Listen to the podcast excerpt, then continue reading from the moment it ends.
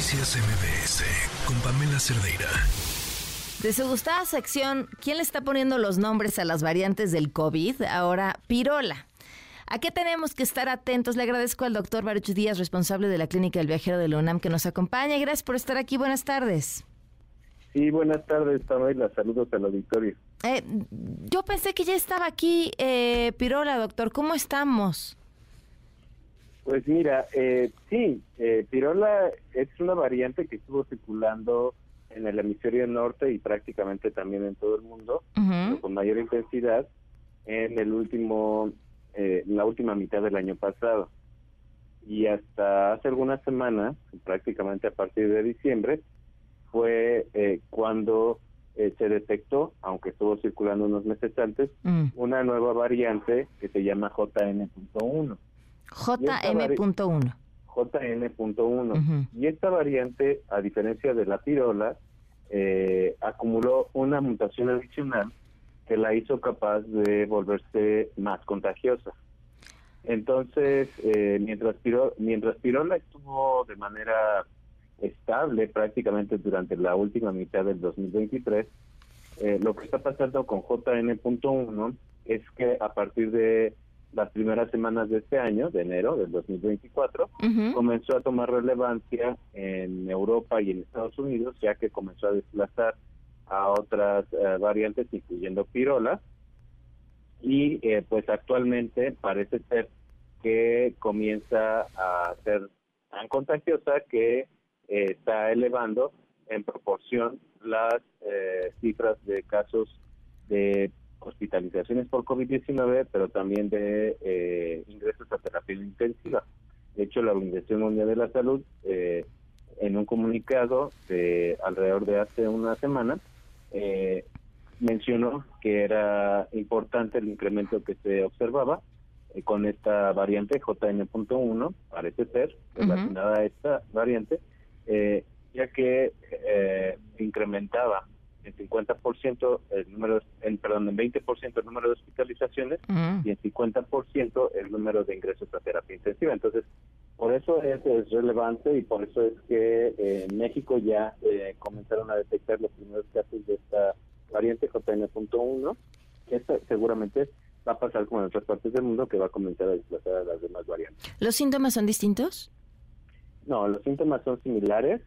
Lo que sí es este, de digamos, sorprendente, y también así lo ha comunicado la Organización Mundial de la Salud, es que pues, eh, las personas están siendo hospitalizadas de, una enfermedad que no debería causar ya hospitalizaciones porque pues ya existen vacunas que las previenen, que son las vacunas actualizadas contra COVID-19, eh, que ya se están eh, autorizando en México incluso para su uso comercial y que pues es importante que la población, sobre todo de mayor riesgo, o que tenga algún factor de riesgo adicional, eh, pues se vacune, ¿no? Para que justamente evitemos las hospitalizaciones por COVID y otras enfermedades que también están jugando un papel importante como la influenza. ¿Por qué si las vacunas no contienen protección contra la nueva variante, nos protegerían contra esta nueva variante?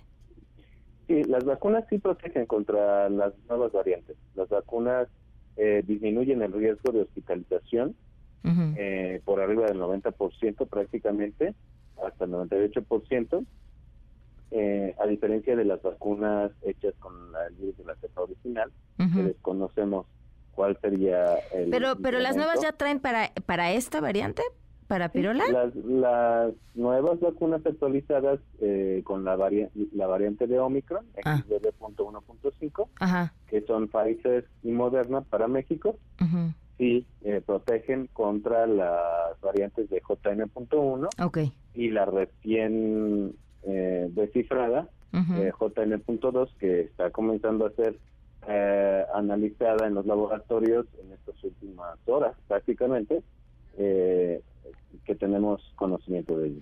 O sea que la recomendación es acudir a vacunarse si se pusieron la última vacuna, ¿cuándo? Pues eh, independientemente de la vacuna que se hayan puesto, si no ha sido la actualizada, se necesita recibir un refuerzo de la vacuna de la vacuna actualizada de Omicron con XBB.1.5. Es una dosis única prácticamente, a excepción de los niños, que afortunadamente en México son buenas noticias, ya se pueden vacunar los niños de 6 meses a 5 años de edad. Eh, son vacunas que no estaban disponibles, básicamente esta población no se había podido vacunar por primera vez, entonces si es la primera vez que se vacuna esta población, pues debe de recibir un refuerzo adicional a los 4 a 8 semanas después de haber recibido su primera dosis. Eh, doctor, habiendo visto lo que ya vivimos en los últimos cuatro años en este país, ¿qué, cree que suceda durante las próximas semanas? Bueno, en las siguientes semanas lo más eh, lo más probable es que COVID junto con influenza y otros virus respiratorios como los virus o incluso el artificial respiratorio incrementen el número de hospitalizaciones y puedan llegar a saturar algunos hospitales. Eh, esto sucede históricamente y ha sucedido generalmente durante la última quincena de enero y la primera quincena de febrero. Ahora, lo más importante es que la población se vacune en cuanto antes contra influenza y COVID, justo para que no los lleve a ser hospitalizados de estas enfermedades juveniles por vacunación, sobre todo las complicaciones.